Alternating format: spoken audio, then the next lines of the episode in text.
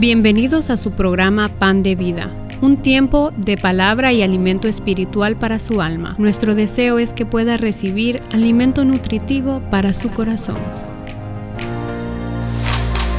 Quiero que vaya conmigo, por favor, a la carta de Efesios, capítulo 6. Vamos a leer el versículo 10 y 11. Hace dos semanas, si mal no recuerdo, yo estaba hablando en el versículo 12, en el versículo 12. Pero hoy vamos a ver Efesios capítulo 6, versículo 10 y 11. Ah, y luego también pasaremos a diferentes versículos. Si usted lo tiene, dice amén por favor. Amén. Efesios 6, 10 dice, por lo, tal, por lo demás, hermanos míos, que dice, fortaleceos en el Señor y en el poder de su fuerza, vestidos de toda la armadura de Dios para que podáis estar firmes contra las acechanzas del diablo. Diga conmigo una vez más este versículo 11, vestido de toda la armadura de Dios. ¿Para qué, hermanos? Para que podáis estar firmes contra qué? Las acechanzas del diablo. Y recuerdan ustedes, hablamos la, hace dos semanas porque no tenemos lucha contra carne y sangre, sino principados, contra gobernantes de las tinieblas de este siglo. Ahora, dése cuenta que la palabra del diablo está subrayada. Quiero explicarle algo. Lo expliqué hace un tiempo atrás. Estoy seguro que lo expliqué. La mente, hermanos, normalmente siempre es el blanco del enemigo. O sea, el enemigo siempre está queriendo trabajar con nosotros, no con nuestra mente. La mente tenemos la facultad de resolver el mundo, pero también de meternos en problemas serios. Y el enemigo lo que quiere es que atacarnos para poder debilitarnos, para poder eh, detenernos en nuestro andar, en nuestro caminar cristiano. Pero la palabra acechanza de la traducción de el griego realmente al español es esa. La palabra es metodeia. Diga conmigo metodeia. Ya se sabe una palabra en griego, ¿verdad? Si usted ya sabe hablar griego. Metodeia, ¿qué es método? Eso significa, hermanos, que el enemigo, Satanás, tiene un método para usted y para mí, para atacarnos. Es decir, tiene un plan. No crea que Satanás anda como que ahí, ¿verdad? De repente iba a pasar y dice, voy a pasar por la iglesia al faro, a ver a quién me encuentro y le voy a meter la patita. No. Satanás tiene un plan elaborado para hacernos caer, para hacernos pecar, para ponernos en pereza a usted y a mí, porque nosotros somos seguidores de Cristo. Amén. Somos seguidores del Señor y queremos agradar al Señor. Amén. Ok, entonces usted piensa que el enemigo solamente casualmente va ahí caminando, ¿verdad? Por las calles de la ceiba para ver a, a ver quién hace caer. No, hermano, no. No funciona así. El enemigo tiene una metodeia tiene un plan. Él sabe de qué pata cogiamos usted y yo. E, él, él sabe perfectamente. Ah, un día de eso estaba en una conversación con alguien, ¿verdad? Y me dice, bueno, yo siempre me he preguntado cómo es que si el enemigo no llega a nuestra mente, ¿cómo nos ataca? ¿O realmente llega a nuestra mente? Yo le decía, no, el Satanás no tiene la capacidad de llegar a la mente de ningún ser humano porque no es omnisciente. Dios sí lo es. Pero ¿cómo trabaja Satanás entonces? Me decía, bueno, Satanás por medio de demonios, por medio de espíritus, sabe lo que va, por medio de espíritus, ¿verdad? Y, no, la idea no es asustar, la idea no entendemos que estamos protegidos por el Espíritu de Dios, amén. El ángel de Jehová acampa alrededor de los que le temen y los defiende, ¿cierto? Pero usted cree que los espíritus no andan viendo a ver nosotros que andamos en el celular. Ah, y usted anda ahí todavía las canciones de Daddy Yankee, que le anda sonando la gasolina. Y entonces el enemigo dice, ah, mira, le va a contar allá a Satanás. Y llega el espíritu y le dice, mira, fíjate que fulano de tal, aquel que va a la iglesia del faro, todavía escucha reggaetón del feo. Y cristiano le dice, no el otro. Y entonces empieza a obrar, empieza a operar. Y Satanás empieza a crear una metodella, una estrategia para hacernos caer. Lo que tú miras, lo que tú escuchas, lo que tú participas, es parte de la estrategia del enemigo, un plan. El enemigo tiene un método bien pensado, un plan trazado. Y hermanos, debemos de recordar que no es una batalla que se da en el espacio visible sino que es una batalla que sea en el espacio invisible. Y por eso muchos de nosotros, mientras vamos caminando en el andar cristiano, muchas veces nos vamos debilitando y nos vamos también enfriando en el Señor. Y Dios no quiere eso. Recuerda usted la palabra que dice, por cuanto no eres ni tibio ni caliente, ¿qué dice? O sea que el Señor no quiere medios tonos, no quiere medias tintas. Ah, con el Señor tenemos, ¿verdad? Un, desde que empieza el, el Señor a dar reglas en el Antiguo Testamento empieza con un no robarás, no matarás, no codiciarás a la mujer de tu prójimo, eh, no harás esto, no harás lo otro, ¿verdad? Todo eso tenemos instrucciones para poder hacer lo correcto. Entonces, todos los que estamos acá, hermanos, ninguno de los que estamos aquí podemos decir que pecamos sin querer queriendo, como el chavo del 8, ninguno. Nadie puede decir, ay, es que no me di cuenta cuando pequé. Eso es mentira. Normalmente, hermanos, el pecado son estrategias del enemigo, son acechanzas del diablo. Por eso la palabra está diciendo acá, dice, hermanos míos, fortaleceos en el Señor. Iglesia, fortalece en el Señor. Amén. Dile a la persona que está al lado, fortalecete en el Señor. Lo veo como con sueños hoy, hermanos. No. Si no nos fortalecemos con el Señor, está hablando el, apóstol Pablo, fortalecete en el Señor, en el poder de su fuerza, lo que viene de parte de Dios, porque el enemigo tiene una estrategia para ti. El enemigo te conoce. ¿Usted cree que el enemigo anda ahorita en la discoteca o en el bar? No. ¿Y qué va a andar haciendo ahí? Si ahí ya están tranquilos, pues. Y eso ya tienen un pie en el chimbolero si no se arrepienten. Amén. ¿Sí? Como usted y yo en algún momento quizás.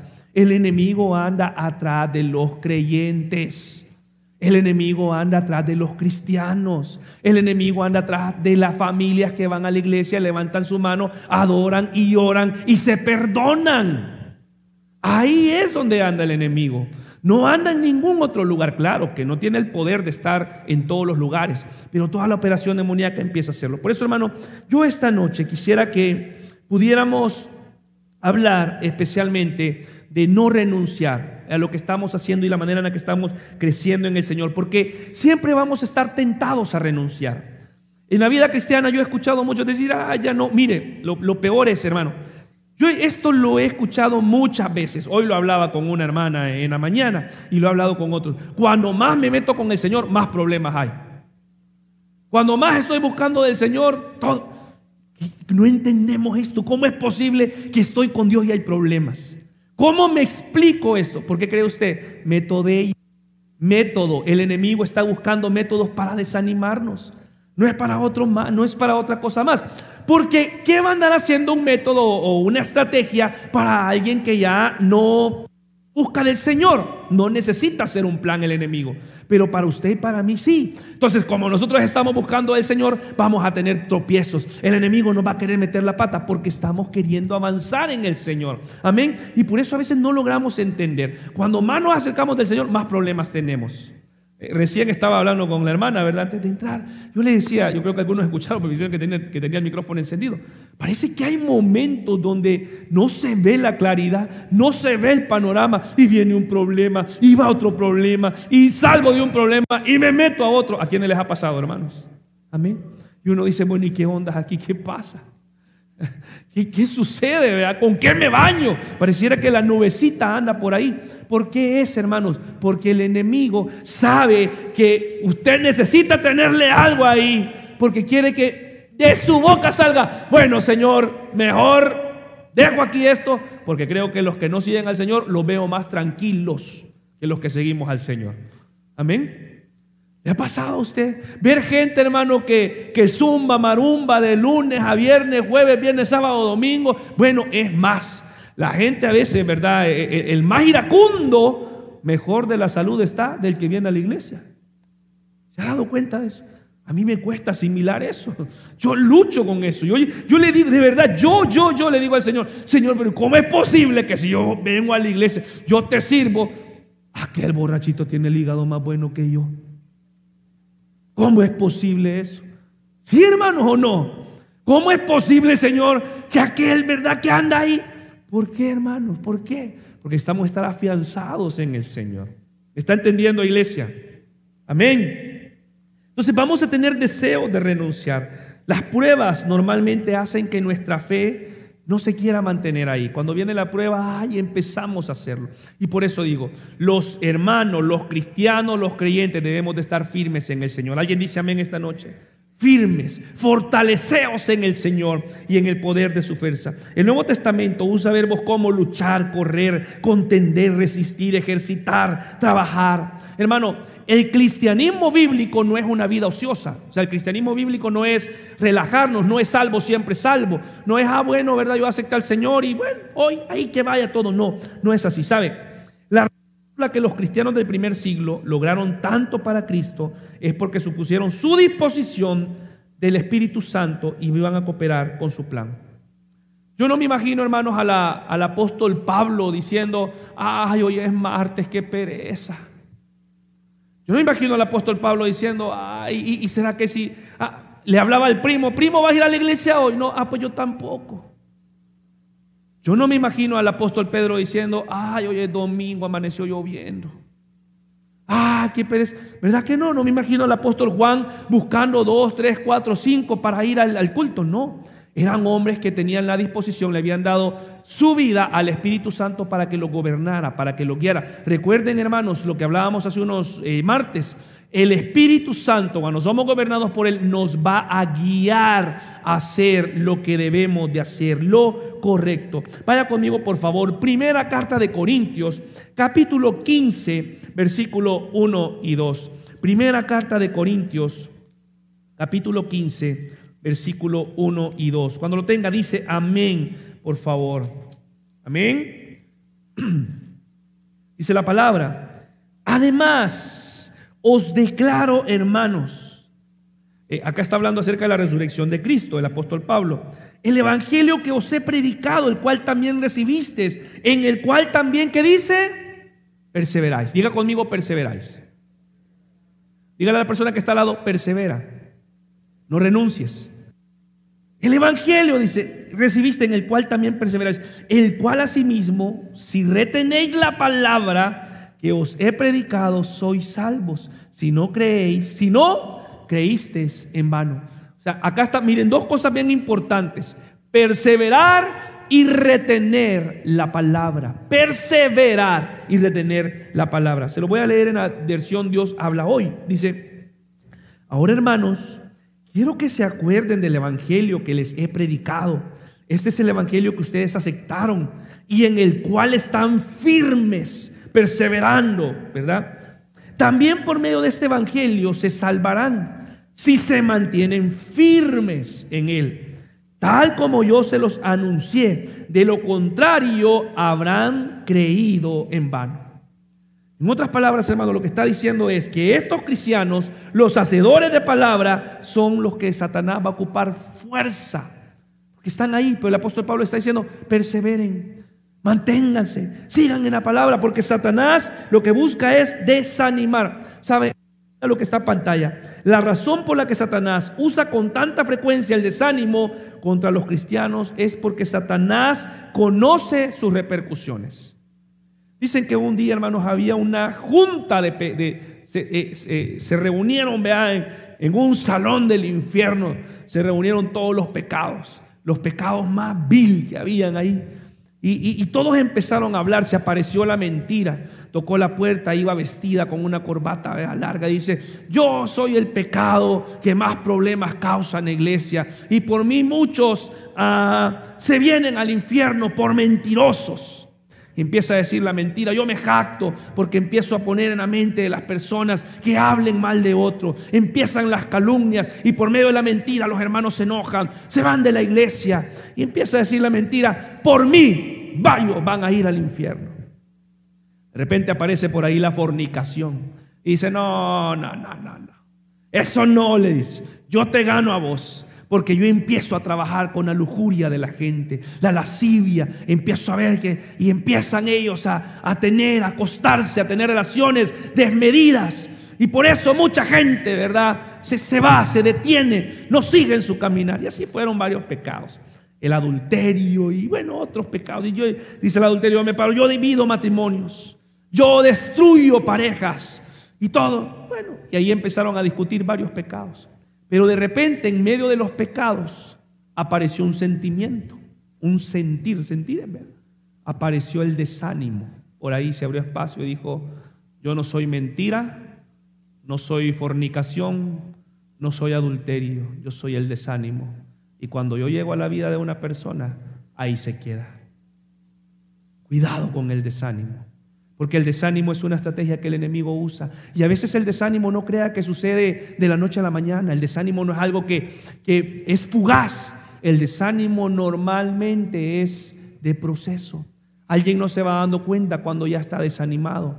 Y hermano, en cualquier esfera que tú te encuentres, yo quiero decirte hoy, no te desanimes. En el trabajo, en tu familia, con tu esposo, con tus hijos y especialmente en tu relación espiritual, no te desanimes. No te rindas. El Señor va a hacer algo. ¿Alguien no cree? Diga amén, por favor. Amén. Gloria al Señor. Entonces, hermanos, el desánimo engendra la renuncia a nuestro lugar en el reino. Por eso yo esta noche quiero hablar brevemente en los minutos que me quedan. No renuncies. ¿Por qué los cristianos no deben de renunciar? Cierra tus ojos, por favor, oramos. Señor, yo te pido esta noche, mi Dios que por favor hables a nuestras vidas. Muchas veces nosotros pensamos en renunciar en diferentes áreas, quizás en relaciones, en amistades, en el trabajo, en áreas laborales, profesionales, educativas. Pero muchas veces también, Señor, contemplamos renunciar las filas del Evangelio porque no escuchamos, Señor, tu respuesta en oraciones. No vemos, Señor, la respuesta a nuestras oraciones y contemplamos en nuestra mente, hay algo que empieza a trabajar. Te pido Dios, por favor, que hoy nos hables y permita Dios que tu palabra nos instruya hoy en el nombre poderoso de Jesús. Decimos amén y amén. La palabra de hoy, hermanos, es pensada para aquellos que de alguna manera u otra hemos pensado en renunciar. Y tres razones por las cuales los cristianos no debemos renunciar. Número uno, vea conmigo por favor la pantalla. ¿Está conmigo? Los cristianos no deben renunciar porque solo los vencedores, ¿qué dice? Son coronados. Hemos estado hablando mucho de los galardones, de las recompensas. Amén. Mire lo que dice Lucas capítulo 9, versículo 62. Lucas 9, 62. Conocemos este versículo, también estuve hablando de eso hace algunos domingos. Lucas 9:62. Dice la palabra del Señor en este capítulo, el último versículo, dice, y les dijo, ninguno que poniendo su mano en el arado mira hacia atrás es acto para el reino de Dios. Todos conocemos, yo creo que no soy la mejor persona que puede a ilustrar esta parte del arado. No, no, no me creo el más apto. Conozco muy poco de toda esta área, ¿verdad? De agricultura y, y, soy muy ignorante en eso. Pero sé que el arado, ¿verdad? Tiene que ver con aquello que va creando ese, hermano Seferino, ¿cómo se llama? Eh, ¿Cómo? Surco. Gracias. Yo sé que el hermano Seferino nos pudiera hablar muy bien de esto, que yo voy a hablar ahora. Va creando ese surco. Y el surco, hasta donde yo entiendo, tiene que quedar rectecito, ¿cierto? Y como en aquellos tiempos, hermanos, bueno, hoy ya hay otras maquinarias, otras herramientas para poder hacer arado, ya sofisticadas, ¿verdad? Eh, automatizadas, etcétera, tractores y todo eso. Pero en los tiempos antiguos, bueno, uno, algunos tenían que ser como a mano, construidos de madera, con un tipo de, punta, ¿no? De algo. Por lo tanto, aquel que iba arando tenía que ir concentrado en lo que iba haciendo, para que el surco quedara derecho, quedara recto, no quedara pandeado, no quedara torcido, ¿sí? Para que pudiera ser eh, eficaz en el trabajo que se hacía, para que pudiera dar resultado. Entonces, el ejemplo que está poniendo acá dice, no te puedes dar el lujo de ver para atrás. No puedes ir caminando, no puedes arar y ver para atrás, porque te pierdes todo lo que está enfrente. Ese uno domingo yo les hablé de esto. Nadie, hermanos, sale de aquí de la iglesia, ¿verdad? Y sale manejando, viendo por el retrovisor pequeño, porque se va a ir a estrellar. Necesitamos ver hacia adelante. Y dice, número uno, renunciar. Los cristianos no deben de renunciar, porque solo los vencedores son coronados. Toda la palabra dice que yo soy más. ¿En quién? En Cristo Jesús. En Él soy vencedor. Y hermano, esa no es psicología barata. Esa no es motivación ah, personal, ¿verdad? De la que ocupa Yokoi Kenji u otro motivador, no. Todo lo puedo en Cristo que me fortalece. Soy más que vencedor en Cristo. Hermano, yo he vencido mucho con Dios. Yo he vencido mucho con ayuda del poder del Espíritu Santo. No sé usted, pero yo sí. He vencido la mentira. Amén. Hemos vencido el enojo, hemos vencido el mal carácter, hemos vencido las malas mañas, hemos vencido el pecado. ¿Por qué, hermanos? Por la ayuda del Espíritu Santo. ¿Sí? No hay otra forma de hacerlo. Entonces, solo los cristianos, los cristianos no deben renunciar, porque solo los vencedores son coronados. Le pregunto, ¿qué quiere Jesús de nosotros? ¿Será pequeños laxos de deseos? ¿Que solamente los sigamos en tiempo de prueba? Yo quiero decirle, hermano, y, diga, y, repita conmigo esto. Jesús quiere, dígalo conmigo, Jesús quiere dedicación total. O sea, que nos dediquemos totalmente a Él. De seguir completamente a Él, no a medias. Las palabras son fuertes, hermanos, pero Jesús sabía, mire, Jesús sabía que solamente aquel que fuera fiel, el Padre lo iba a recompensar. Aquel que va ahí buscando todavía ver, hermano, el pasado, ya se lo he dicho otras veces, no ofrece nada. Más bien, hermano, vea para el pasado, va que hasta más fellitos éramos. A ustedes no, yo sí. Yo veo las fotos de algunos también. Hoy están más hermosos. Sí, vemos al pasado. ¿Y, ¿Y qué hay en el pasado? Nada. Nada, nada. Yo les puedo decir, el futuro que nos depara en el Señor es mejor. Amén. No es una carrera de 100 metros, no es quien llega primero, es quien persevera. Me gusta mucho este pensamiento. Los ganadores nunca se dan por vencidos. Y los que se dan por vencidos, ¿qué dice? Nunca ganan. Nunca ganan. Y lo mismo ocurre en el reino de Dios. La salvación pertenece a aquellos que perseveran, que lo hacen.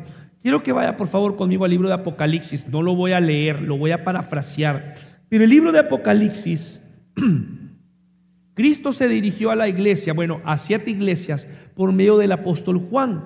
Claro que en estas iglesias primero hay una fuerte reprensión, una fuerte exhortación, un fuerte llamado a atención. La iglesia de Éfeso, ¿verdad? Y las diferentes iglesias que habían ahí. Siete iglesias y el Señor empieza hablando, empieza reprendiendo a la iglesia por lo más. Bueno, primero le dice lo bueno que era, pero luego también el Señor eh, saca a relucir lo malo que tenían.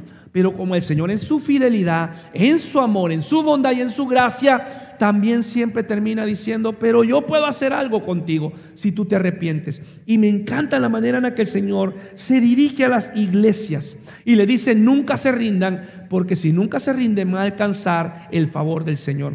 Por ejemplo, hermano, vea conmigo, capítulo 2, capítulo 2, versículo 3 y 7. Jesús le dijo a la iglesia de Éfeso, habéis perseverado y soportado penalidades por mi nombre y no os habéis cansado. Versículo 7. Vaya conmigo, por favor, a el versículo 3, vaya al versículo 7. Al que venciere le daré derecho de comer del árbol de la vida que está en el paraíso de Dios. Hermano, si tú vences vas a tener derecho al árbol de la vida. Alguien dice amén. Pero si vences, no si te quedas, no nos quedamos, ¿verdad? Ahí como que, ay, por eso insisto, hermanos, nuestra motivación. Mire, yo sé, yo le entiendo. Hay días que estamos cansados. Amén. Hay días que en el buen catracho se dice andamos reventuki, dicen por ahí, ¿va? Estamos que ya no damos ni una. Pero ese es el día que más debes ir a la iglesia. Cuando más cansado estás, debes de ir a la presencia del Señor y más renovado vas a salir. Yo te lo puedo asegurar. Que estemos cansados del trabajo y todo eso, pero el Señor va a ver tu disposición de tu corazón. No renuncies a lo que el Señor va a hacer. Ese día, hermano, mira todos aquellos que están solteros, el día que usted anda cansado, ese va a ser el día que el Señor va a soltar la bendición de novios y de novias. Amén. Y el Señor va a premiarle, va a hacerlo. Mire lo que le dice a la iglesia de Esmirna, capítulo 2, versículo 10, ahí en Apocalipsis. Sed fieles hasta la muerte. y yo os daré la corona de vida. Sed fieles, dice el Señor. Iglesia Alfaro, hoy el Señor te está diciendo, ser fiel hasta la muerte. No renuncias a lo que te he llamado. No, claudiques, no te detengas. A la iglesia de Pérgamo, capítulo, versículo 17, le dice, al que venciere, le daré del maná escondido. Y después también le dice algo más bonito al Señor, ¿verdad? Y le daré al que venciere. No está hablando del que renuncia, del que se duerme, del que se detiene. A la iglesia de Tiatira dijo en el versículo 26, el que, al que venza y haga, ¿qué? Mi voluntad. Hasta el fin le daré autoridad sobre las naciones Capítulo 3, versículo 4, Apocalipsis, a la iglesia de Sardis le dijo, el que venciere como ellos será vestido de blanco. Nunca hablaré su nombre del libro de la vida, sino que reconoceré su nombre delante de mi Padre y de sus ángeles, el que venciere. Y constantemente la palabra del Señor nos está diciendo, el que venciere, el que venza la pereza, el que venza el desánimo, el que venza el pecado, el que venza lo que no edifica, el que venciere, dice el Señor. Amén. A la iglesia de Filadelfia dijo, capítulo 3, versículo 12, al que venciere, le haré una columna en el templo de mi Dios. Mire qué poderoso esto, hermano. A la iglesia de la Odisea, en el versículo 21, dice, al que venciere, le daré derecho de sentarse conmigo en mi trono, así como yo vencí y me senté con mi Padre en su trono. Hermano, no hay tantas cosas lindas en el Señor en vencer, en seguir. Y yo le aseguro, hermano, que siempre va el enemigo a estar tratando de ponerte una cascarita de banano en cualquier área de tu vida para renunciar, para poder blasfemar en contra del Señor. ¿Por qué cree usted, hermano, que Satanás estaba atacando a Job? Porque era un hombre íntegro. Era un hombre fiel. Por eso, ¿verdad? Dice la palabra de Dios que se presentó y le empezó a decir Satanás, tocale a sus hijos, toca sus finanzas, toca su salud, toca y hacelo. Muchos de nosotros, hermanos, en el puesto de Job, hubiéramos tirado la toalla. Hubiéramos dicho, el Señor me abandonó. Dios me abandonó. Imagínense, hermano, eh, recuerdan ustedes, recibió la primera noticia, tus hijos estaban allá y murieron, vino un viento, tu ganado estaba allá y se destruyó, perdiste todo. Ay, ¿cómo estaríamos nosotros, hermanos? Cómo nos lamentaríamos, cómo lloráramos, cómo nosotros dijéramos, ¿por qué, Señor? Para congregaba en el faro, me congregaba una vez al mes, Señor, pero yo ahí iba y me dejaste, Señor. Quizás eso, eso haría yo, quizás. Pero que dice que la mujer de Job llegó y le dijo, ¿por qué no maldices a tu Dios? ¿Por qué no hablas en contra de él? Pero aquel hombre sabía que si vencía obtendría la corona de vida. Amén. Que sí, porque él tenía toda la oportunidad para poder decir yo renuncio a esto. Él tenía mucho más que cualquiera de nosotros la facultad de decir yo renuncio al Señor. Me ha dado la espalda y no lo hizo. Y por eso dice, amado hermano, que la gloria postrera será mejor que la primera. Si ahorita estás viviendo un tiempo de tempestad difícil, yo te puedo decir, en el nombre del Señor, la gloria postrera será mejor que la primera. Solo debemos de creerlo, vencer, seguir, no descontinuar, no desfallar, no terminar, no claudicar, continuar, no renuncie, amado hermano. Agárrese más del Señor. Mientras el enemigo más le quiera a usted atacar, más levántese el Señor. Más agárrese de Dios. Por eso la palabra del Señor dice, de mi diestra te sostengo. Mi mano te sostiene. No se agarre de la mía, hermano, porque yo lo voy a soltar. Agárrese de la mano de Dios. No se agarre de la mano tampoco ni de su hermano, porque también lo va a soltar. Agárrese de la mano de Dios. Él es el único fiel. No hay nadie. Jehová es mi pastor. Él es el pastor de pastores. Amén. Jesús prometió, hermanos, una recompensa a aquellos que perseveran hasta el final. Prometió la corona de vida para todos ellos. Ah, una ilustración que me parecía muy bonita hoy. Dice, Flores Chandwick fue una nadadora de larga distancia estadounidense que fue incluida en el Salón de la Fama de la Natación Internacional en 1970. Sus dos logros más famosos influyeron nadar en el Canal de la Mancha y las 21 millas desde la isla Catalina hasta Los Ángeles. Florence falló en su primer intento de nadar en el canal de Catalina y fue sacada del agua a una milla de la orilla. Ella evaluó sus experiencias de nadar los dos canales, pues ya había nadado uno. Al hacerlo, recordó un momento en el canal de la Mancha en el que sintió que no podía nadar más. Pero su padre, siguiéndola en un bote, vio tierra y eso le proporcionó suficiente inspiración, inspiración para ayudarla a terminar. Pero en su intento fallido de nadar hacia la costa de California, la niebla que estaba ahí era densa, había oscurecido la vista de la tierra. Y a pesar de que le dijeron que la tierra estaba solo una milla de distancia, ella no lo creyó y renunció.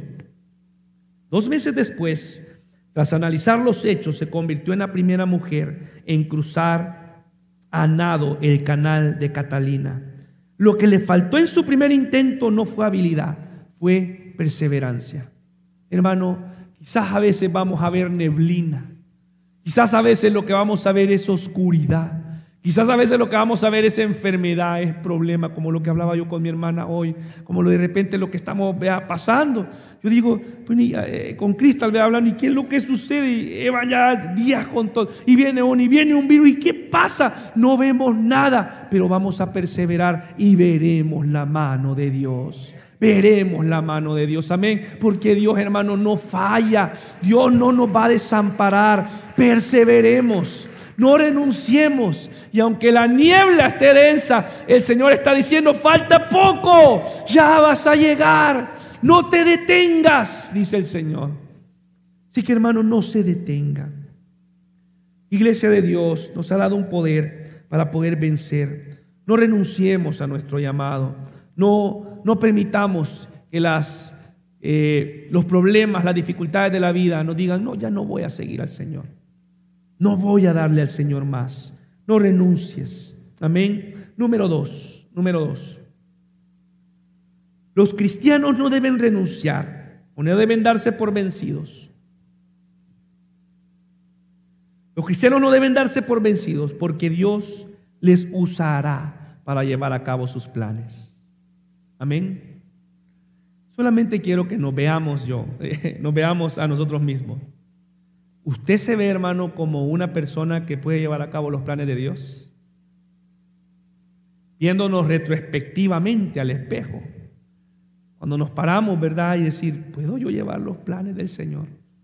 ¿Puedo ser yo herramienta útil para el Señor? Vea a la persona que está a su lado. Véala, por favor, a los ojos. ¿Cree usted que esa persona es una persona que puede ser usada para los planes de Dios? Algunos decimos, ah, esto está difícil. Miren lo que dice Primera de Corintios 3:9. Primera de Corintios, capítulo 3. El apóstol Pablo les está diciendo, ya no les tengo que hablar como, como perdón, dice, yo debería de hablarles como espirituales y no como carnales. Yo debería ya de, de darles carne y no leche. Así empieza el apóstol Pablo. Versículo 9 dice, mire qué lindo esto, porque nosotros somos colaboradores de Dios y vosotros sois labranza de Dios, edificio de Dios. Hermano, mire qué bonita la expresión que ocupa el apóstol Pablo. Nosotros somos colaboradores de Dios.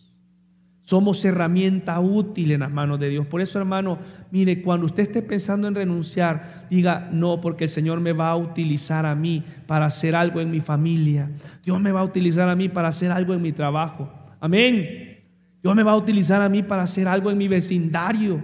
Dios me va a usar a mí porque soy herramienta útil. Hermano, usted y yo hemos sido llamados para lograr los propósitos de Dios.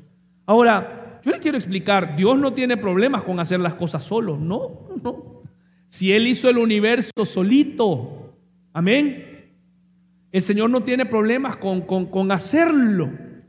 Eh, el Señor no es que necesita ayuda porque nosotros seamos súper capaces. Dice el, Génesis capítulo 1, ¿no? Versículo 1 y 2 y 3, que el Señor creó, su aliento dio vida, Él ordenó el universo, todo lo hizo Él realmente, ¿por qué el Señor nos llama a nosotros? Porque nos quiere ser partícipes de lo que Él hace. Eso, hermanos, es un gran regalo de parte de Dios para nosotros. Nos invita a participar. A pesar, hermano, de su omnipotencia, Dios quiere involucrarnos a nosotros. Dios quiere usarte. Amén.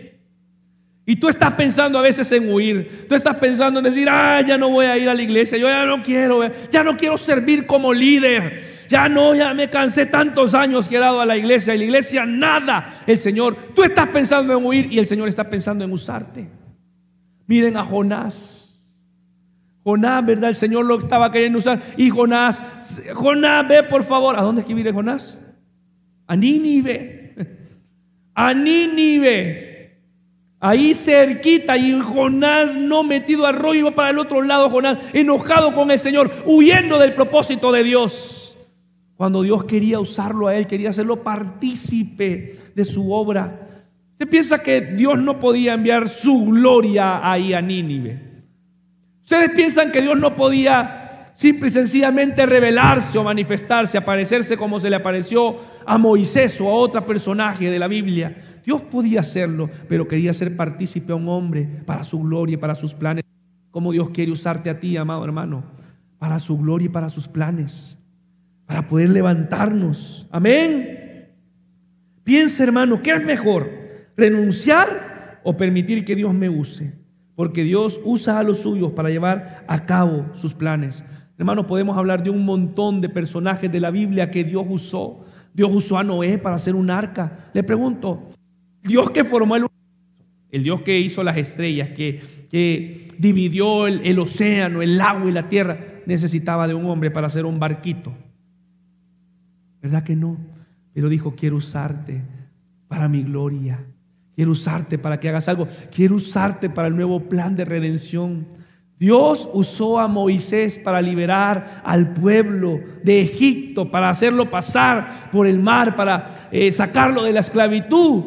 Dios quiso usar a Moisés, aún con todas las limitantes que Moisés tenía. Moisés le dijo, Señor, algunos dicen que, que era tartamudo. No, no era tartamudo, ¿verdad? Eh, eh, al parecer no tenía elocuencia para hablar, no era tan bueno hablar. Señor, yo no puedo hablar, manda a otro, pero el Señor dice, a ti te quiero usar. Y hoy el Señor te está diciendo, Señor, pero es que a ti te quiere usar el Señor. Dígale a la persona que está al lado, a ti te quiere usar el Señor, entiende por favor. Entiende que el Señor te quiere usar. No huyamos. Porque, hermano, no olvidemos esto. Los cristianos no deben renunciar porque Dios les usará para llevar a cabo sus planes. Y los planes de Dios son buenos. Y si tú trabajas para el Señor de señores y Rey de reyes, te va a ir bien, hermano. Los planes de Dios es que los nuestros. Amén. El Señor utilizó a Isaías a los profetas, ¿verdad? Isaías le dijo, Isaías, ¿recuerdan cuál fue la, la expresión de Isaías cuando está el frente del Señor? Y le dice al ángel, ¿verdad? Se presenta, no, le dice, yo no, mis pies son inmundos, mi boca es sucia, yo no puedo, le dice, no, no puedo. Isaías se sentía incapaz y fue un gran profeta de Dios. El Señor lo usó para sus planes. Oseas, Joel, Amós, Abdías, Jonás, Miqueas, Nahum, Abacún, Sofonías, Ageo, Zacarías, Malaquías, todos esos profetas, hermanos, que muchos de ellos quizás dijeron, no, ¿cómo el Señor me va a usar a mí? Dios quería usarlos para sus planes. Hermanos, si el Señor me está usando a mí para hablarle a usted, imagínese qué no puede hacer con usted. Yo que solo tengo un ojo y usted que tiene dos. Aleluya, amén. Dios quiere usarlo para sus planes. ¿Por qué vamos a renunciar? Cuando podemos hacer tanto para el Señor. Cuando podemos sobrar. Hermano, ¿qué es mejor? ¿Ser instrumento de maldad o ser instrumento de bien? Ser instrumento de bien. La gente necesita gente de bien, a gente de cambio, a gente de bendición, personas que hablemos lo bueno y cómo nos cuesta hablar lo bueno. Amén. Necesitamos levantarnos más porque el Señor quiere usarnos para los propósitos. Amén. Diga conmigo hoy, levante su mano, levante su mano y declare en fe, Dios quiere usarme para sus propósitos divinos. Amén. Mire lo que dice, por favor, Mateo 28, 19. Lo conocemos, el gran mandato. Todo el Señor quiere hacer, por tanto, ir y hacer discípulos a todas las naciones, bautizándolos en el nombre del Padre, del Hijo y del Espíritu Santo. La gringuita que se paró aquí el domingo, qué bonita prédica, hermano. Qué preciosa esa prédica, qué palabra más poderosa para que nosotros seamos agentes evangelísticos. Hermano, ¿para quién piensa usted que era esa palabra? Solo para los discípulos. Me encantó lo que ella dijo. Las últimas palabras de Jesús es, vayan y hagan discípulos. Jesús quiere usarte para sus propósitos, para que hables las buenas nuevas de salvación al Señor. Alguien dice amén enseñándoles que guarden todas las cosas que os he mandado. Y aquí yo estoy con vosotros todos los días al fin del mundo. Que tú enseñes lo que el Señor está haciendo a través de ti. Que tú hables a otros. Terminamos, hermanos. Voy a pedir a mis hermanos de alabanza esta noche que puedan pasar. Número tres, número tres.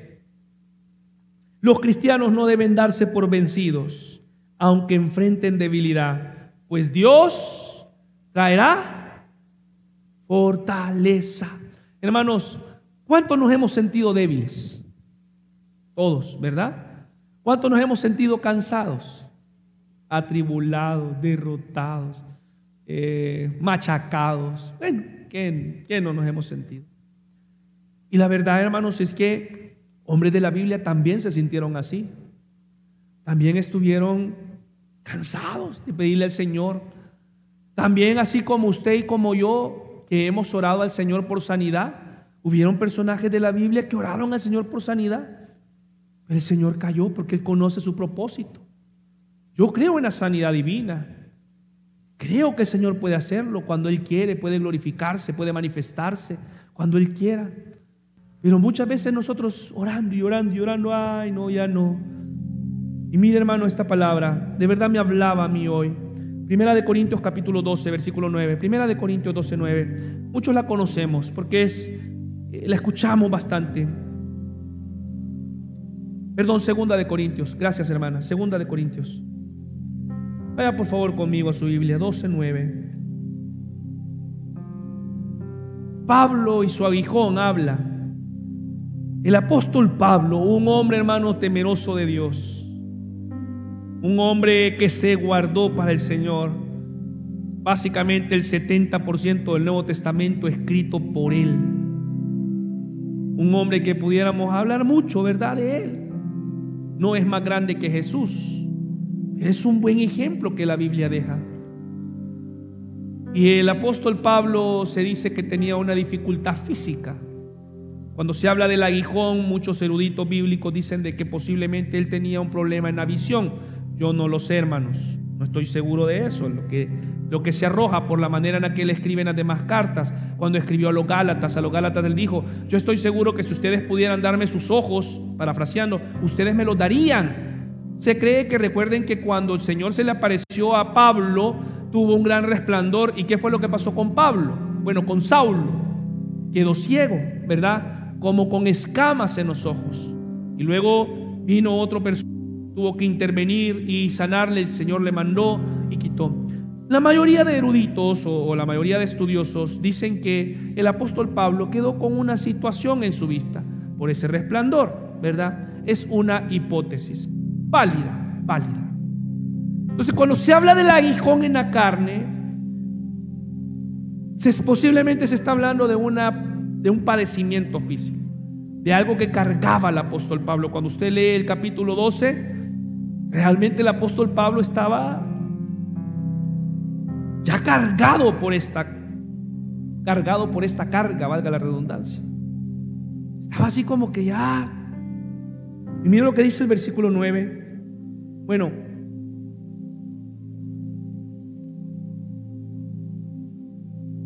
veámosle del versículo del versículo 5.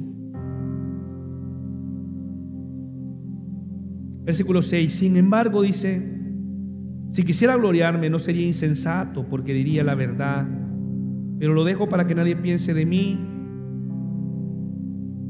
más de lo que en mí ve u oye de mí. Y para que la grandeza de las revelaciones no me exaltase desmedidamente me fue dado un aguijón en mi carne. O sea, algo que le estropeaba, que le molestaba. Mire la expresión que ocupa, un mensajero de Satanás que me abofetee para que no me enaltezca sobremanera.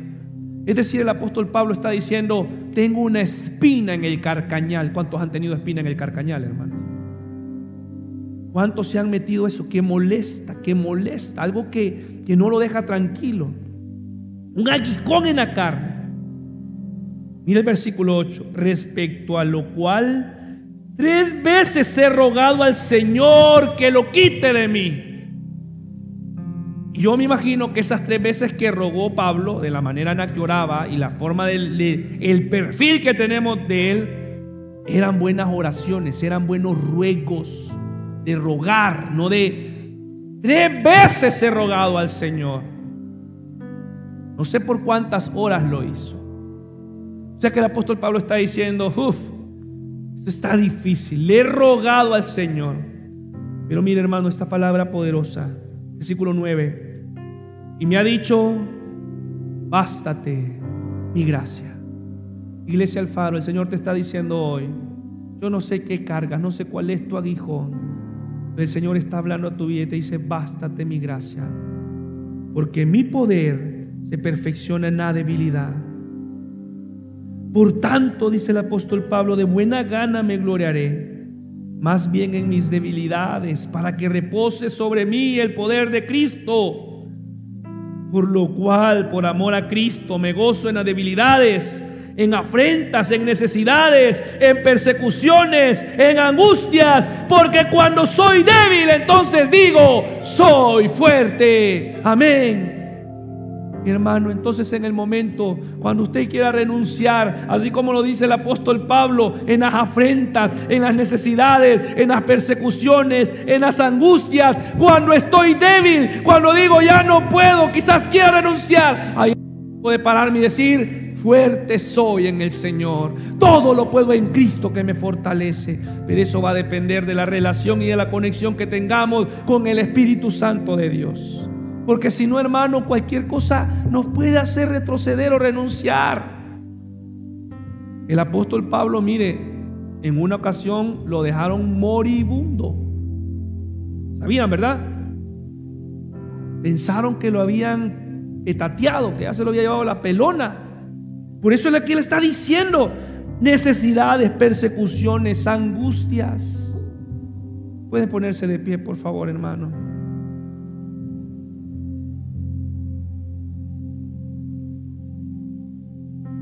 Pero cuando soy débil, ¿qué digo? Fuerte soy. En los momentos de debilidad es donde el enemigo va a querer atacar en los momentos de debilidad es donde el enemigo va a querer hacerte renunciar, va a querer hacernos renunciar. No en los momentos de fortaleza, en los momentos de debilidad. Por eso como hijos de Dios debemos de decir, diga el débil, fuerte soy. En los momentos de debilidad me pararé en el Señor, fuerte soy. Gálatas capítulo 6, versículo 9. Gálatas 6, 9.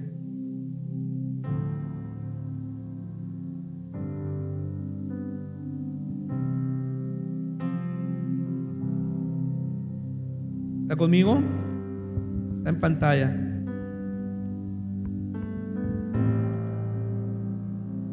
No nos cansemos pues de hacer el bien, porque a su tiempo cegaremos. Si no, desmayamos.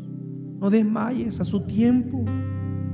Y donde nosotros empezamos, hermanos, empezamos en Primera de Corintios 15:58.